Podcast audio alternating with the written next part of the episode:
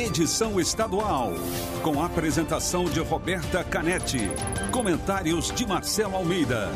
E direção de jornalismo de Marlete Silva. T-News. Oferecimento Fiat. Os melhores negócios sempre perto de você.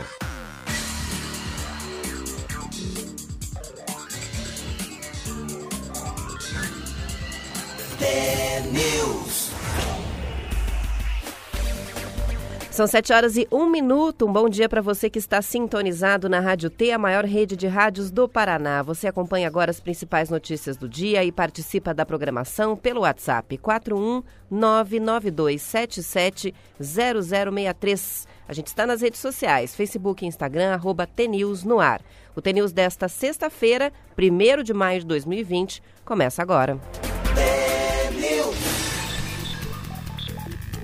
Bom dia, Marcelo Almeida. Bom dia, bom dia, Roberta. Bom dia a todos os ouvintes da TNews. Sexta-feira, 1 de maio, dia do trabalhador. Dia do trabalhador. Né? A gente já tem participação chegando, você vê só, né? O pessoal é. já está ansioso pelo conto e está participando antes mesmo do programa começar. o Gilson mandou mensagem bem cedo para a gente dizendo, em pleno feriado, hein? Acordei cedo hoje para escutar o conto. O Gilson, que é de Jardim Alegre. Então vamos de, de vamos conto? Lá, vamos de conto. Esse conto é um conto que eu já contei, mas é um conto que eu gosto muito, que é O Cego e o Caçador. É um conto muito legal de um, de um livro de história de sabedoria, mas dá, mas que ele é, é um, aqueles contos que eu quando eu conto eu consigo entrar no conto. Eu consigo ver o cego, consigo ver o caçador. E isso faz uma diferença enorme quando a gente vai contar um conto e a gente se acha dentro do conto. Então vamos lá, um, dois, três.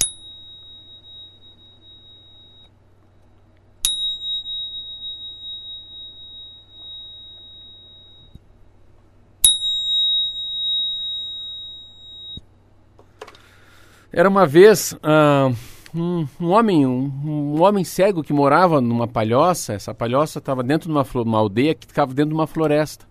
E com ele morava a irmã dele. Eles eram muito pobres, moravam ali, mas eram muito felizes porque ele era muito inteligente, esse cego. Ele passava o dia sentado na porta da palhoça e ali passavam as pessoas, sentavam, pediam um conselho. Ele conversava, conversava. E ele falava assim: Meu Deus do céu, todo mundo olhava assim e falava para a irmã dele: Meu Deus, como ele é inteligente, como assim? Como é que pode um homem como ele, que fala tanto, sabe tanta coisa e é cego? Ele falou: Não, é porque ele enxerga, mas ele enxerga com os ouvidos. E as pessoas passavam, passavam. Um dia a irmã do cego se apaixonou. Ela se apaixonou por um caçador que morava em outra aldeia. Se apaixonou, namorou, noivou, casou e depois do casamento ele veio morar. Ele veio morar com eles na, na pequena palhoça. Só que ele era muito mal-humorado. E ele sempre falava: o que, que adianta ter um irmão, um irmão cego que vive na escuridão? Para que, que serve um homem desse? E ela falava: calma, ele é muito inteligente. E ele enxerga com os ouvidos. Ele sempre muito mal-humorado. E ele era um caçador. Todo dia, muito cedo, ele pegava os alçapões, pegava as flechas, as, lanchas, as lanças e ia, ia caçar. Sempre que ele voltava no final da tarde, o cego falava: Cunhado, Ó, oh, cunhado, por favor, me leva para caçar amanhã. E ele nunca levava. Passaram-se dias, semanas, meses e nada do cego ir junto caçar junto com o caçador. Um dia, final de tarde, o caçador vai chegando, nossa, com uma caça mais linda do mundo, uma carne gorda, passa para a mulher, ela tempera, põe para assar, fazem um jantar maravilhoso. Depois do jantar, naquele dia bem humorado, o caçador vira para o cunhado que é cego e fala: amanhã, amanhã tu vais comigo. Vou te levar para caçar. Meu Deus do céu, pensa um cego feliz. Cinco horas da manhã, banho tomado, café tomado, já feliz esperando. O caçador foi lá, pegou os alçapões, pegou tudo, o alçapão, a flecha, o, e foram embora. De mão dada, ele foi indo, foi levando, foi levando, andando, passando pelas raízes, pelas árvores. Daqui a pouco o cego fala: psh, psh, pro caçador: O que, que é? Não, aqui na frente tem um leão. Ele está faminto, dormindo embaixo de uma árvore. Calma, calma. Vão andando mais uns 300, 400 metros. Hum. Meu Deus do céu. Mas como é que você sabe? Eu falei, eu não, não é porque eu enxergo pelo ouvido. Aí continuaram andando no meio da mata, andando, andando, andando. Andaram mais uma hora e meia, daqui a pouco ele. Psh, o caçador, o cego, falou: O que, que é agora? Um elefante. Um elefante? É, ele é um bom elefante, mas ele está numa poça da água. Andaram mais uns 500, 600 metros, estava lá o elefante. o elefante estava jogando barro, né, lama nas próprias costas. Eles andaram mais um pouquinho assim. Mas como? Eu enxergo com os ouvidos. E foram andando, andando, andando. Daqui a pouco chegaram num clarão enorme. Ele foi lá, armou os dois alçapões, um para ele, um para o cego, e voltaram para casa. Voltaram, voltaram conversando, voltaram conversando. No outro dia, bem cedo, falou: é hora de buscar. Falou: vamos que vamos.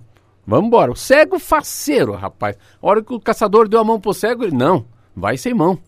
E foi andando, andando no meio da floresta, foi, foi, foi, chegaram naquele clarão. Ele olhou de longe, assim, o caçador viu que tinha dois pássaros. Um no alçapão dele e o outro no alçapão do cego. Mas no alçapão dele tinha um pássaro. Cinza, pequeno, feio. No alçapão do cego tinha um pássaro de pena verde, vermelha e dourada. Ele foi chegando muito próximo, deixou o cego meio longe falou: Ah, não, cego não vê, né? Eu vou é trocar. E trocou. Trocou, pegou para ele o bonito, entregou o cinza e pequenininho pro cego e voltaram andando. Voltaram andando, andando, andando. E falou: Ô cego, já que tu é tão inteligente, posso fazer uma pergunta? E falou: Claro, cunhado. Então é o seguinte: por que no mundo tem tanta desavença, tem tanto ódio e tem tanta guerra? E falou porque tem muita gente igual você que pega as coisas que é do outro. O caçador pediu desculpa. Andaram mais um pouco, mais um pouco, foram andando, daqui a pouco ele vira e falou: Então, já que você é tão inteligente, por que, que na vida tem tanta gente, tem tanto amor, tem tanta bondade e conciliação? Porque tem gente como você, que aprende com os próprios erros. Chegaram na vila, estavam ali conversando dois, três dias, ele sentado na palhoça, dando conselho para as pessoas uma senhora passou e falou assim: Me diga uma coisa, eu não acredito. Como é que pode ter um cego tão inteligente? Dessa vez quem respondeu foi o cunhado, que é o próprio caçador. Não, sabe o que, que é? É que ele enxerga pelos ouvidos, mas ele ouve, ele ouve com o coração.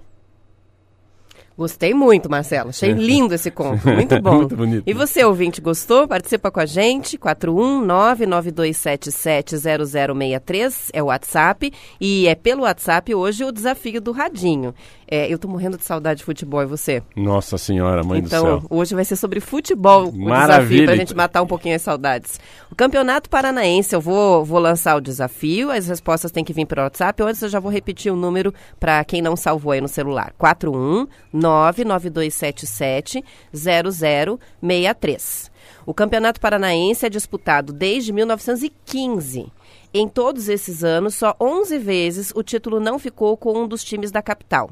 Para quais cidades do interior já foi a taça do Campeonato Paranaense, além de Londrina? Porque, porque Londrina já recebeu o título quatro vezes. Faltam sete cidades paranaenses que já tiveram campeões paranaenses.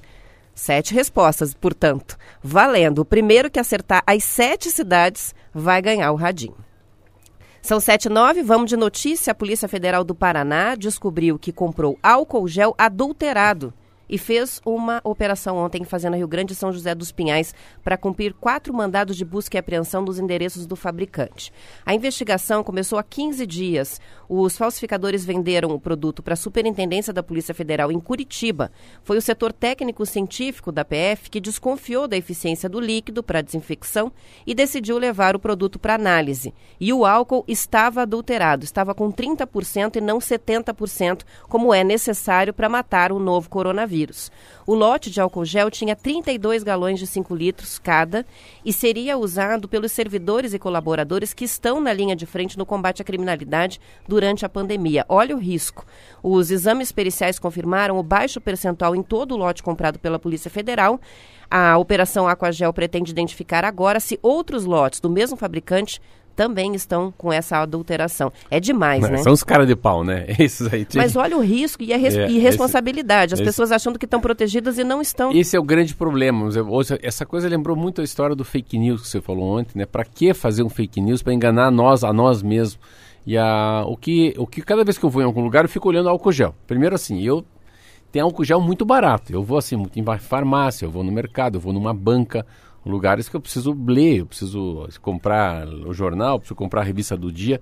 E eu fico reparando que quanto mais barato o álcool gel, mais gosmento ele fica na minha mão. É a minha sensação. Primeiro, o álcool gel, quanto mais, mais caro fica, parece que ele é mais álcool em gel, ou melhor, tem mais álcool do que gel, a minha sensação. Ele é menos pegajoso, parece que ele tem menos, menos produtos químicos. A sensação é que ele, ah, que ele já vai direto na mão queimando os bichinhos, já vai sabe, tirando toda a, a, possibilidade de ter alguma coisa do coronavírus na mão da gente. Eu já dou uma exagerada, já puxo aqui para cima do relógio. Então, enfim, só falta passar na barba e na cabeça.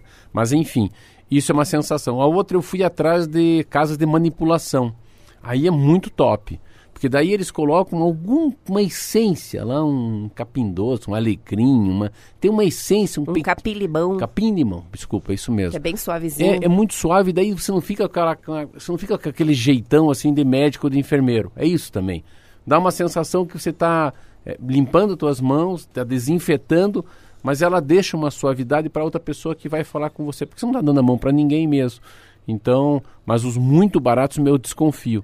Eu estava até pensando esses dias falando com meu filho, será que a gente não poderia fazer igual a Polícia Federal faz com cocaína, né? Os caras botam uma gota de uma substância, fica tudo azul a cocaína, e ele sabe que aquilo é cocaína, aquilo não é farinha. Então, assim, eu tenho certeza que deve ter alguns professores pardais por aí, né? Já pensando assim, o que, que a gente pode inventar? Pô, porque assim, pô, é de matar, né? O cara vendeu álcool gel pra gente que já está estudado cientificamente, que tem que ter 70% né, é, de álcool né, para ter eficiência na para matar o bichinho. o filho da égua vai lá e me vende para a Polícia Federal um que só tem 30%. Eles são cara de pau, são idiota, né, uns bobos, né? E tomara que é bom quando pega a Polícia Federal, porque agora os, os malandragulhos já ficam todos ligados, né? Agora eu vou muito na linha do que você costuma comentar quando a gente fala sobre apreensões, né? Se, é, por azar, eles venderam lotes para a Polícia Federal, quantos lotes de álcool gel no país tem adulteração, né? É. E, é, e, isso é muito triste, né? Saber que você não pode confiar no produto que está comprando, é, que é a garantia que a gente tem, né? Quando não tem acesso a água e sabão, para ter as mãos limpas e evitar o contágio. Eu, Terrível. Eu, é, tem coisa, eu lembro muitos anos atrás, era extintor de incêndio. Interessante isso, né? Eu lembro uma época, os caras vendiam extintor de incêndio, e o extintor de incêndio tinha que ter A, B, C, D. Pra, cada letra era para uma coisa, mas eles vendiam com uma coisa só dentro. É igual remédio. Muita gente vende remédio que no fundo tem farinha dentro. O pessoal está tomando lá o remédio para dor de cabeça que não tem nenhum efeito nenhum. Só o efeito placebo. É. Placebo. Oh, você tá, hoje eu não estou conseguindo, você está você tá trabalhador, hein, no dia do trabalhador. é que é dia do trabalhador. Bom, vamos fazer um intervalo e a gente já volta. Bastante gente participando aqui com as cidades. Na volta do intervalo, vou conferir é, se já acertaram as sete cidades, para a gente dizer quem ganhou o radinho. Se não, continuem participando, que ainda está valendo. É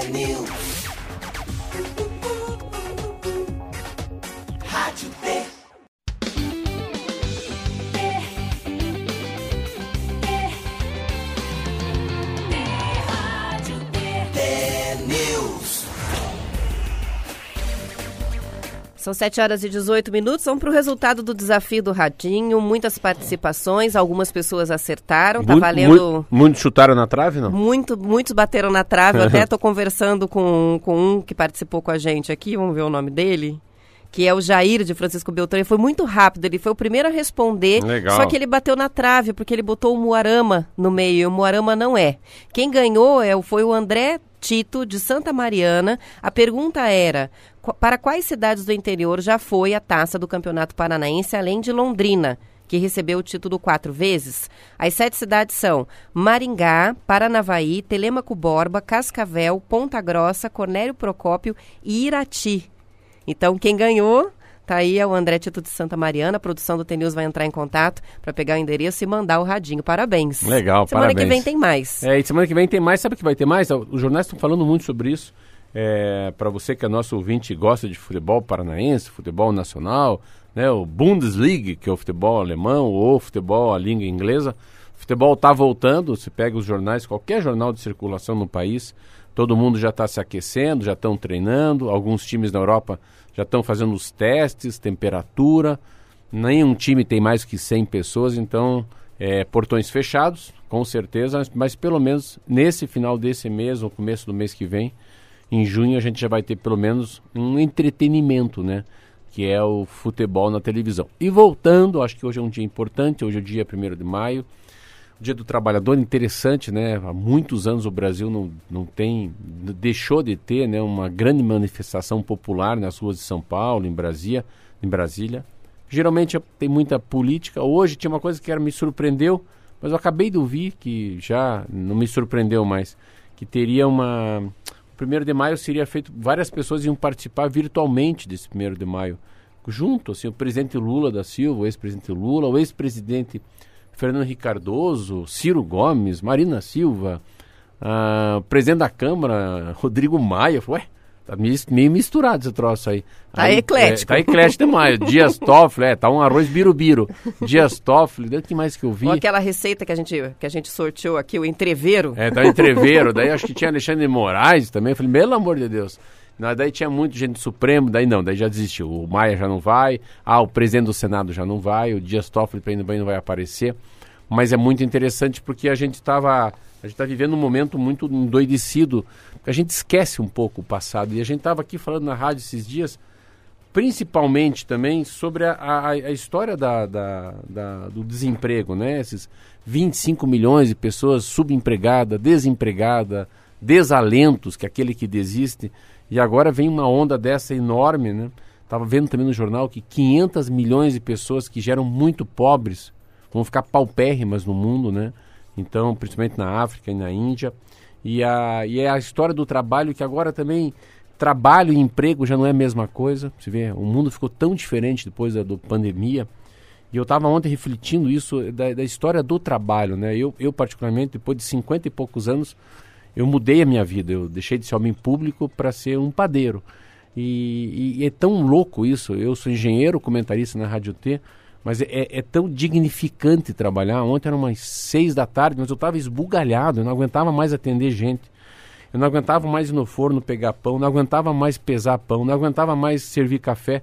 E eu, eu suando, assim. Eu fiquei, meu Deus, né? Porque geralmente quem sua é quem trabalha braçalmente, trabalha com músculo e não com a cabeça. E aquilo vai me dando uma, uma sensação até de choro. Falei, meu Deus, como é difícil trabalhar 10 horas por dia, 12 horas por dia. Eu nem trabalhei isso, trabalhei do meio-dia e seis. Mas seis horas, assim, pesadamente, assim, não, não dá tempo de olhar o celular, se tem alguém que mandou o WhatsApp, né? Quem ligou para você. Então o trabalho tem essa força dessa. Ele te traz uma liberdade, mas te traz uma dignidade, te traz um respeito a você mesmo.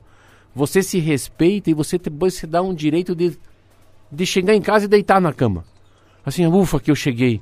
Sabe aquelas coisas bem de peão, abre as pernas, ai que bom, que eu... é tão porco que nem tira roupa, né? Tinha que tirar roupa lá na frente, tomar banho, aquela coisa. Não, mas você vai entrando, você vai se esmilinguindo, você vai se, você vai virando um pó, de tão cansado que você está.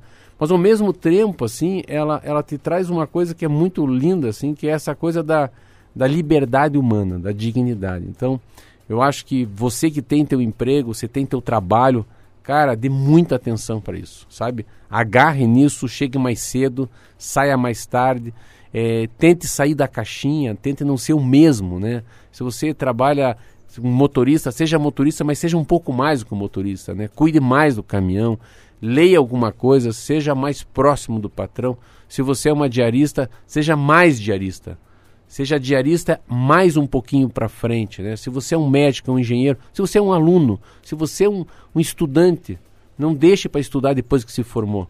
Aproveite o máximo esse momento, porque essa pandemia vai mudar muito o relacionamento de patrão e funcionário, principalmente pela redução de salário.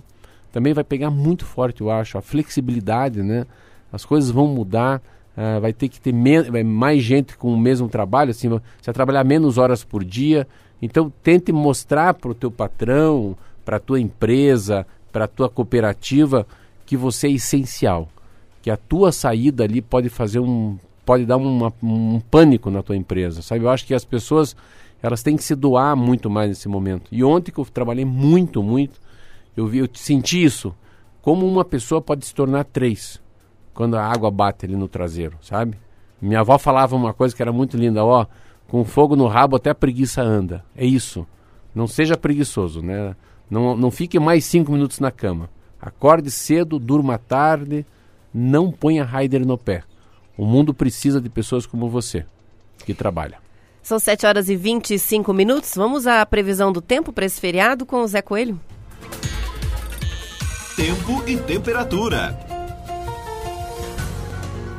Muito bem, Roberta. Muito bom dia a você, Marcelo Almeida, aos amigos do Paraná. Parabéns a você, Roberta, ao Marcelo Almeida, vocês que estão nesse momento em pé e à ordem. Hoje, feriadão, dia do trabalhador, um mês que começa com muita expectativa, mudança prevista para a metade sul do estado. Pode ocasionar pancadas de chuva só na metade sul do estado. Na faixa norte, o tempo não muda muito, não. Isto é, a tendência de mais um dia com predomínio de sol e temperaturas mais elevadas na faixa norte. Toledo. 17 graus temperatura de momento, com previsão de chuva para o fim da tarde e início da noite. Mínima 17 graus, máxima 27 graus. Santo Antônio do Sudoeste, hoje será parecido com ontem. Mínima 14 graus, máxima 25 graus. Final de semana as temperaturas despencam, mínima 10 graus, máxima 20 graus. Palmeira, céu nublado, continua com períodos de nublado, com chuva a qualquer momento, mínima 15 graus, máxima 24 graus. Curitiba, 16 graus de temperatura de momento, céu encoberto. A dona Leia perguntou: será que posso deixar as calçadas com sabão em pó já preparada para a chuva enxaguar? Bom, dona Leia, a expectativa é muito grande para hoje. Realmente é esperado a chuva para o fim da tarde. Esperamos que essa chuva seja volumosa, pois os rios estão irreconhecíveis. A máxima temperatura chega a 25 graus. Descendo a serra, Matinhos Manhã bem abafada hoje, 22 graus, a máxima chega a 25 graus, Roberta. Obrigada, Zé Coelho. São 7 horas e 26 minutos e a longa estiagem que o Paraná enfrenta provocou redução no volume de água em rios, minas e poços. Com isso, as mudanças no abastecimento feito pela Sanepar vão se espalhando pelo estado. Os rios que abastecem Cascavel estão com níveis em queda de mais de 30%. Foi necessário abrir em 40% o registro do lago municipal para aumentar o volume de água do rio Cascavel. A Sanepar não descarta a possibilidade de implantação de rodízio no abastecimento. O mesmo pode acontecer em Guarani Sul e Céu Azul. Santa Teresa do Oeste, Santa Lúcia, Lindo Oeste e Campo Bonito estão tendo que complemento de água com caminhões pipa para atender a demanda. O mesmo ocorre nos distritos de Ibiracema, em Catanduvas e Santa Maria, em Santa Teresa do Oeste. No Sudoeste Medianeira, Santo Antônio do Sudoeste e Pranchita convivem há meses com uma crise no abastecimento.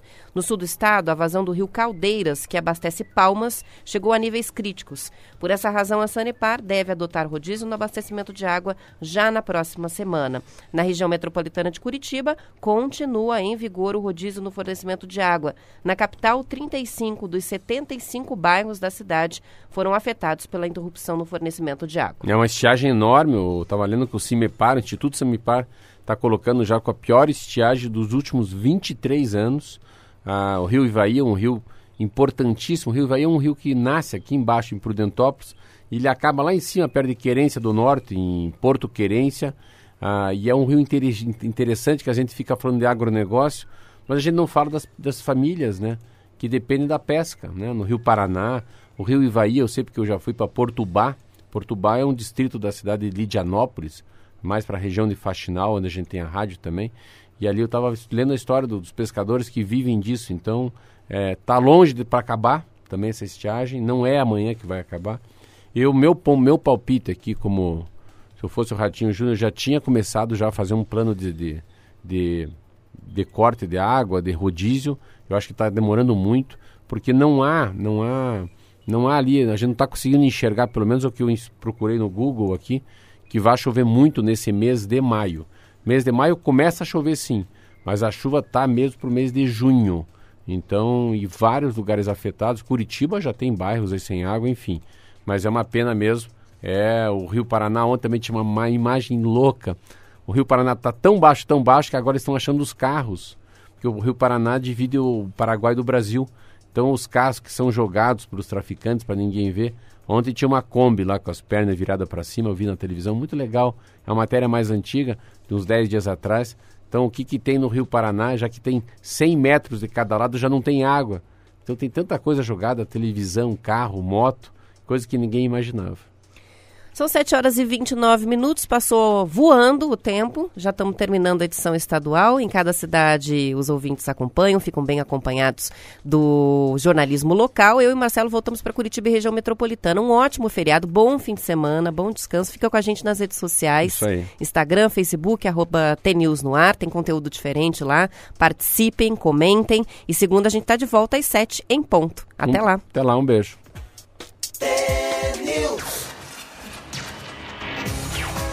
Na cabeça, tá no coração. Rádio TNN. Seja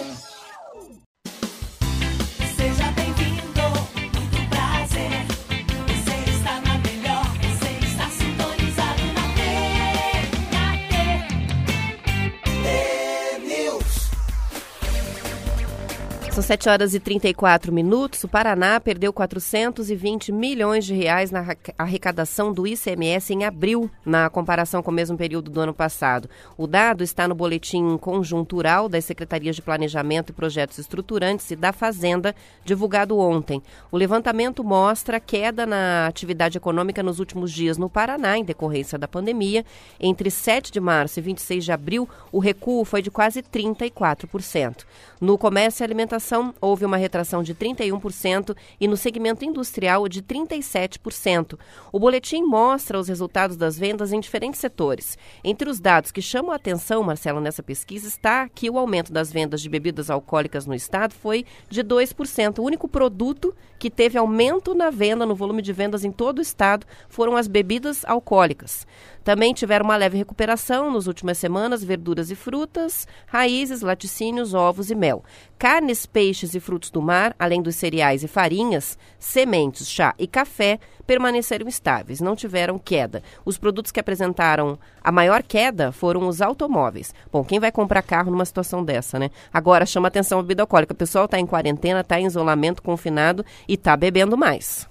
Mas é interessante isso, porque a bebida alcoólica, os bares e restaurantes estão muito fechados. Isso, isso eu acho muito louco, isso aí. Eu não sei se. é, Eu, eu, eu não acredito nessa pesquisa, desculpa falar isso.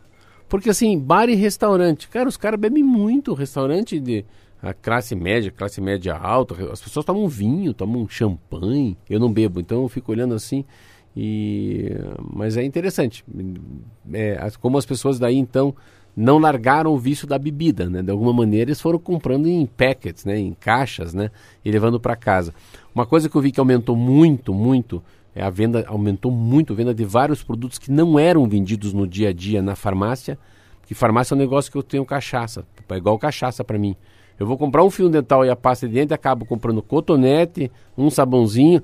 Então, farmácia é um negócio que, tipo mercado, você vai com um objetivo e volta com a mala cheia de coisa. Se Então, não fizer uma lista e não cumprir a É. lista, tá lascado, porque É, vai a- voltar com muito mais então, coisa. Você pega mercado, farmácia, né? Deve ter ganho tal do álcool gel, claro, máscara. essa- Mas o que, o que mais me impressionou, os dados que são chocantes mesmo, é de automóvel. Não, mas é de automóvel, assim, olha, eles estão mais por baixo.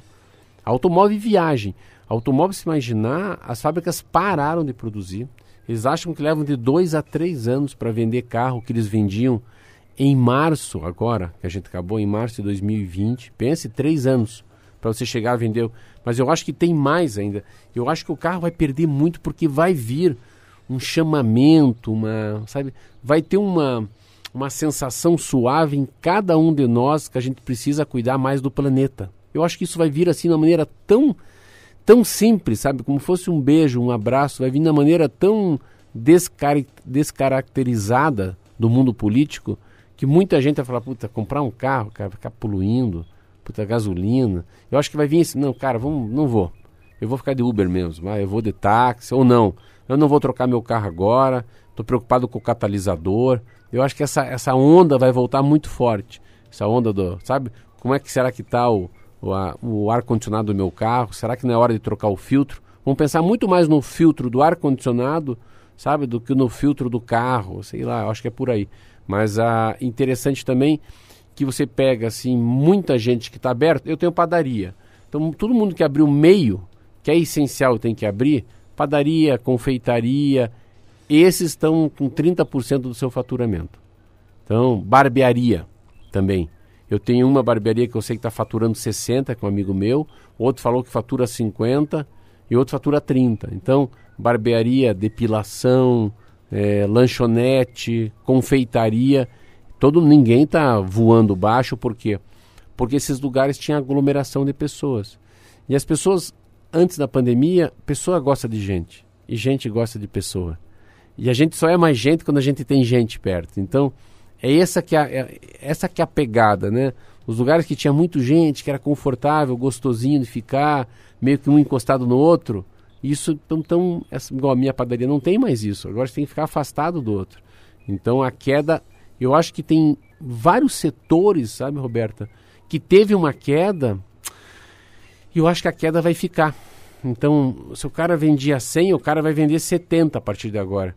E esse 70 vai ser o teto dele daqui para frente por algumas coisas que são assim intangíveis nesse momento. Eu acho que tem a questão da sustentabilidade, essa preocupação que você colocou e principalmente a cautela, né? Tá todo mundo com o freio de mão puxado, porque a gente toma um susto, né? Vem uma situação dessa como uma pandemia, você não vai consumir da maneira como consumia há alguns meses atrás, porque tá todo mundo com- Olha- em- com- é o futuro é incerto, a gente não sabe o que, que Olha, pode eu, acontecer, eu, né? eu ando de táxi há 35 anos. Fazem 30 dias que eu não ando de táxi. Então, assim, a, a minha, a minha individualidade mudou muito o padrão dos taxistas. Porque quanto, quanto que eu gasto de táxi eu ando todo dia ando de táxi duas, três vezes? Então, você fala assim, Marcelo, tem uma feijoada lá. Eu não vou numa feijoada. Eu não iria numa feijoada de jeito nenhum num sábado com mais de 30 pessoas. Então, tem várias coisas que eu não farei. Não farei pelo que? Aí sim, por uma individualidade, assim. Não há nada mais importante para mim do que a minha saúde. Então, tudo que eu sei que vai, pode, pode, pode me pegar, eu fui nessa feira comer. Claro, eu fui comer no lugar que eu produzo pão para esse hambúrguer. E eu conheço muito. Mas eu fiquei assim, tinha uma outra lá que eu, eu achei que era a mulher estava meio suja, tinha lá um, era uma comida baiana. Eu falei, ah, será que essa mulher fez bem esse produto? Eu fiquei com medo assim da higiene, engraçado. Fiquei com a impressão, falei, não, eu vou só no hambúrguer mesmo. Então, tudo isso são pequenos detalhes que eu acho que as pessoas vão começar a olhar, se tocar. Álcool gel, você falou de manhã cedo, né? Eu fico desconfiado de álcool gel. Eu falei, será que esse álcool gel protege mesmo? Será que esse danado não colocou só o gel, né? O álcool ele bebeu? É, agora eu fiquei. Agora todas as vezes eu vou ficar insegura quando colocar o álcool gel. Correr, procurar uma pia com, com água e sabão. Bom, vamos para os dados antes do intervalo. A gente não falou no, no estadual sobre os dados hoje do coronavírus. Graças a Deus atualização. também, né? É, mas é importante ir acompanhando, né? Até pra gente ir vendo se tá dentro do que estava vê- previsto, se tá vê- subindo, se não tá subindo. É, mas, mas é uma coisa natural que você está fazendo, sabia? Porque é, eu, não, eu não ia te pedir e nem falar com o Márcio Martins da rádio. Mas eu acho que é, é um papel importante. Se todo mundo agora tem que fazer seu papel, eu acho também importante a gente fazer, falar sobre coronavírus, falar do, do, do álcool gel, falar do número de mortes, o que está acontecendo no Brasil, no Maranhão, em Curitiba.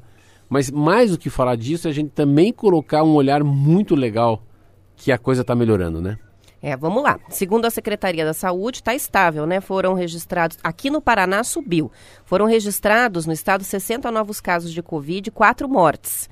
Agora o total no Paraná está em 86 mortes, 1.407 casos, sendo que destes 915 são considerados curados.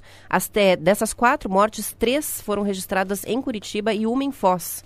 É, nacionalmente, o Ministério da Saúde registrou ontem 7.218 novos casos e 435 mortes. Agora são 1.901 mortes por Covid-19 no país e 85.380 casos, sendo que 42% deles estão curados. Há 1.539 mortes em investigação, aguardando o resultado do teste do novo coronavírus. Mas acho que você falou, não, você falou aí, quantas mortes no Brasil?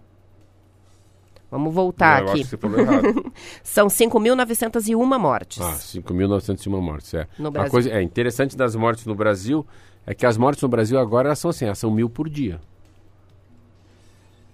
A gente ainda está com 435. É, ser- Antes foi 400 e alguma coisa, Não, a gente está agora- nessa média. Ah, O ministro falou que deve Não, chegar a mil por dia. Mas né? ele é muito inteligente, sabia? O Taishi? Sabe por que ele falou isso?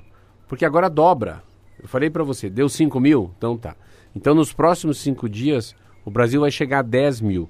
Se você tem que sair de 5 para 10 mil em 5 dias, quanto que é por dia?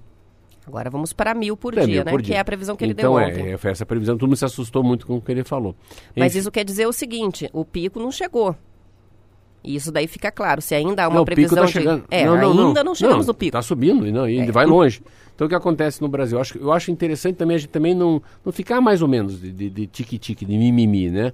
Os Estados Unidos ia matar 200 mil. Foi para 100 mil, falou, ó, nós vamos tentar chegar nos 60 e está chegando perto dos 60 mil. Na, no, no Brasil, a partir de agora que o pico está subindo, a curva vai se acelerar, agora sim fica mais, aí fica cavalo desfreado mesmo o negócio, agora vai correr. Então ele vai de 5 para 10 mil. Em quantos dias? Em 5 dias. Então a gente está falando que mais ou menos no meio da semana, quarta-feira, quinta-feira, a gente vai estar anunciando duas casas decimais, assim que a gente aprende na engenharia. São 10 mil pessoas que vão morrer até quinta-feira ou sexta-feira da semana que vem, ou até um pouquinho antes. E depois tem mais um pico, que é um pico danado esse, que é mais perto do Dia das Mães, que ele vai de 10 mil para 20 mil pessoas. Então daí, aí sim, estão achando que a epidemia do Brasil pode passar de 30 a 40 mil. Então a gente tem mais 15 dias de muita morte. Voltando a falar aquelas coisas. Os números estão muito estabilizados no Rio Grande do Sul, Santa Catarina e Paraná. Gente, eu prefiro falar em sul do país. As mortes não estão nos assustando tanto. Ah, eu ainda sinto uma sensação de isolamento. É, graças a Deus o comércio não está abrindo. Mas eu vejo com bons olhos que a partir do Dia das Mães a gente tem um novo um novo respiro, né, para esse assunto. Claro que isso não vale para o Maranhão, para o Ceará, não vale para Pernambuco, nem para o Rio, nem para São Paulo. São 7h45, vamos para o intervalo.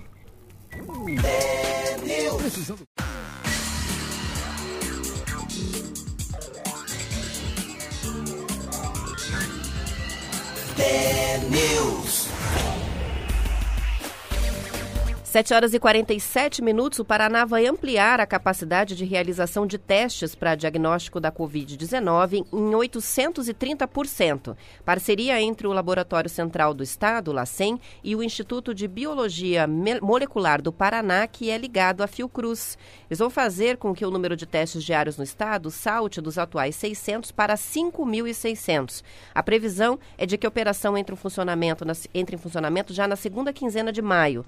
O acordo permite ao Paraná repetir a estratégia de testagem em massa, que é uma ação de sucesso no controle da Covid-19 em países como a Coreia do Sul, Islândia, Croácia, Chile e Austrália.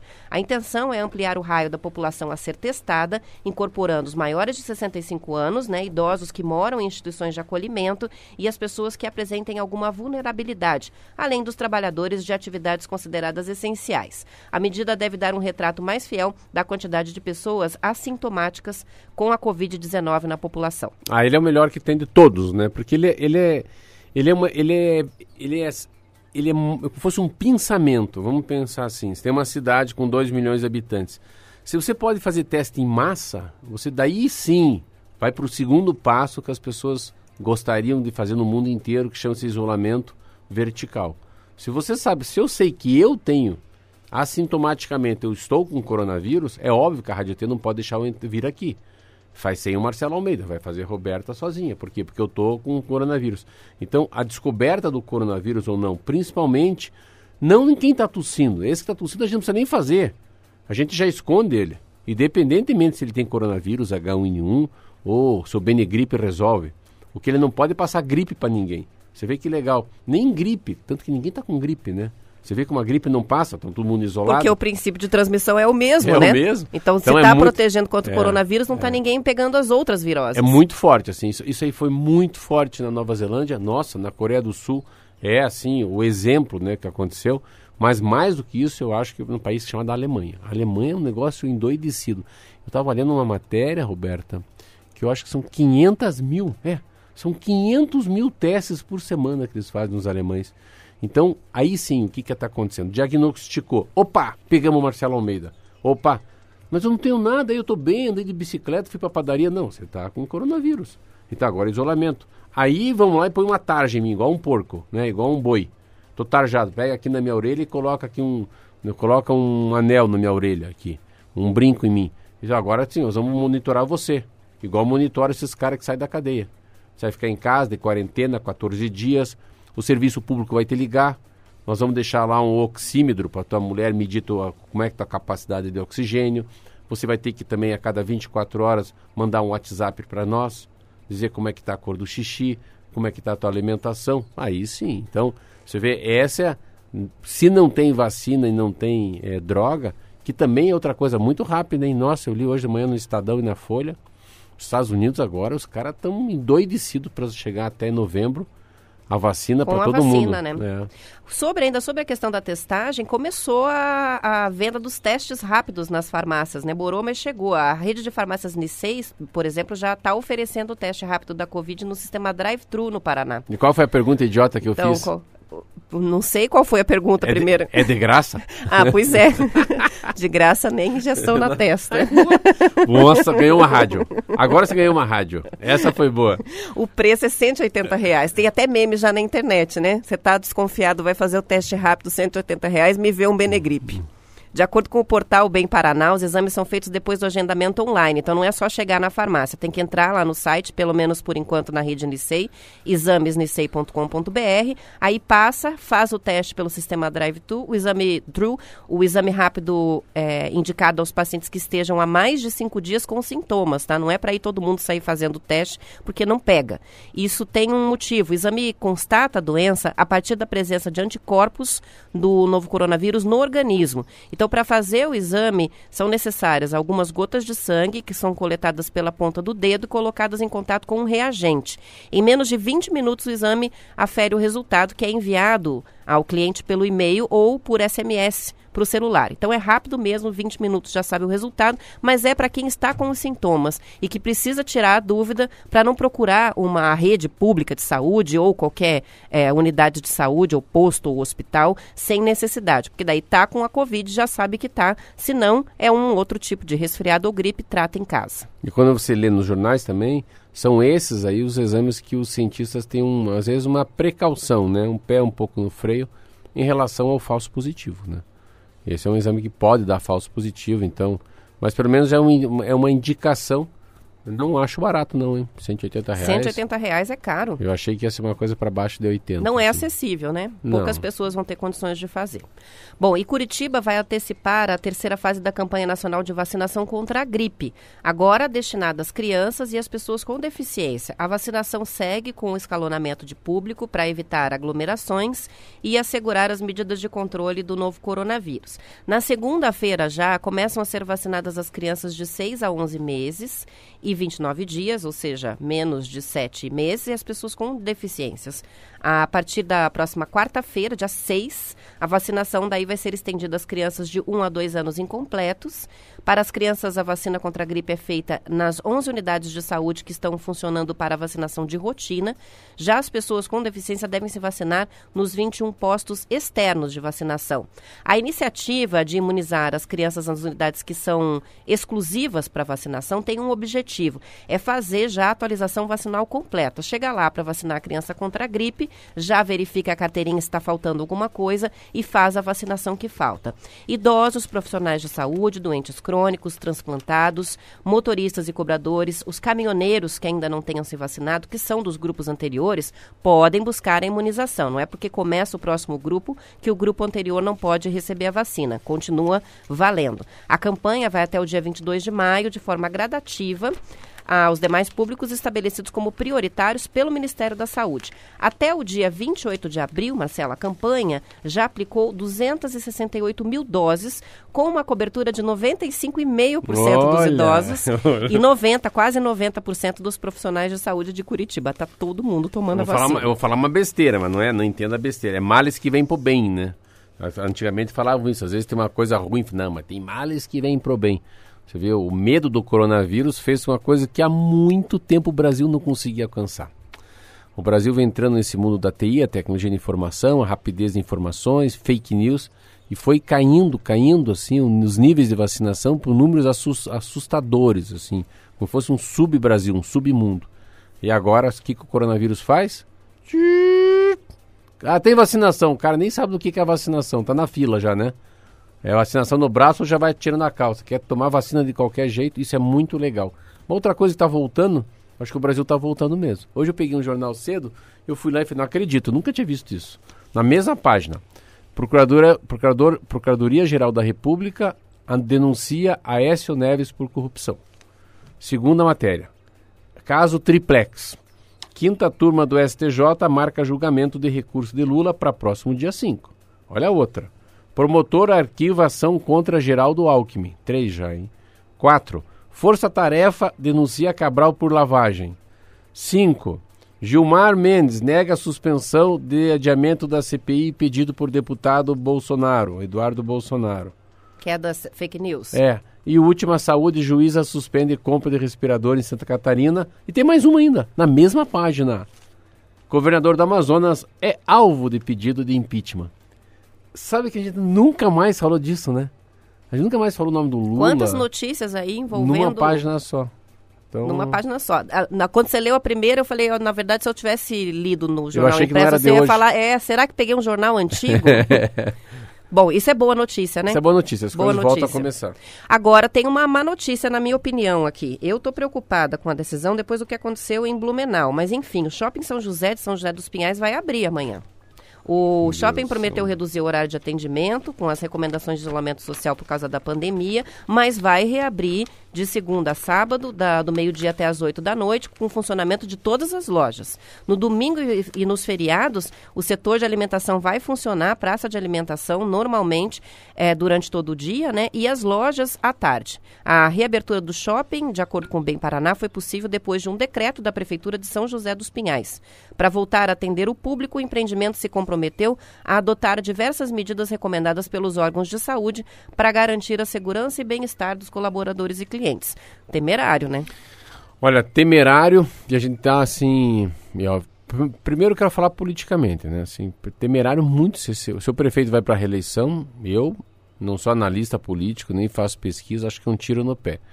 Primeiro, que eu acho muito temerário pela saúde das pessoas. Eu acho é inacreditável você abrir um shopping. Para mim é inacreditável. Primeiro, a saúde dos trabalhadores dentro do shopping, tá? Os funcionários vão ser obrigados a trabalhar mesmo que não queiram. Não tem saída isso aí.